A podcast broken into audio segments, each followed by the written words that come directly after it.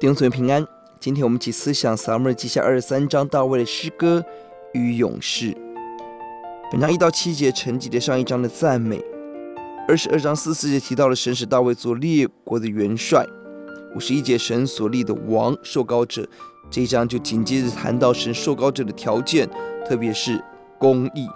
三到四节是神要祝福公义的人。第五节大卫自省自己不是完全公义者，但愿意。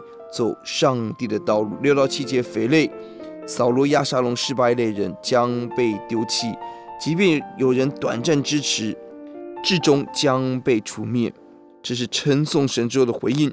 他不单敬拜神，用具体公义的行动来回应上帝的公义，并心存谦卑与感恩来到主的面前。感谢主。接下来八到三十九节细数大卫的勇士，大卫自己是勇士，他也带出勇士。勇士在征战中显出极大勇敢得胜。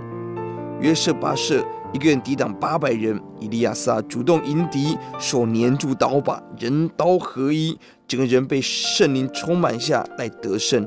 杀马众人逃跑的时候站立坚持，神使他们得胜。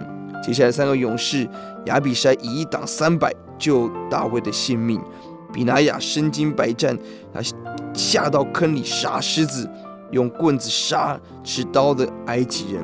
讲另外一个不具名的勇士，啊，不但勇敢身经百战，当君王渴想家乡的水的时候，而那个时候伯利恒正被非利士人占据，他们冒死取水，打动安慰大卫的心。他们的贴心勇敢，过于勤奋的完成任务，这是今天。童工们的榜样，我们是不是明白？我们领袖心里头急切担忧，我们是不是积极的冒死完成上帝领袖交付我们的任务？接下来三十七位勇士，很多是大卫的班长，一般统管两万四千人。特别注意四个人，二十四节的亚撒黑，所以死在押尼尔的手下，仍被纪念。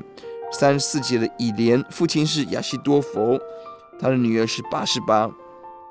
精彩的家庭，三七节，喜乐是亚门人，外邦人却成为以色列的大卫的勇士，可见大卫的宽广，也是看到外邦的降服。三九，赫人乌利亚被大卫所杀，取在勇士之列。每一个名字在圣经中，我们服侍主的人，我们的名字将在生命册与行为册蒙神纪念。我们低头祷告。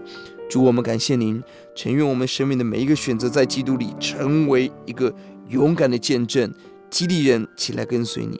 听我们的祷告，奉耶稣的名，阿门。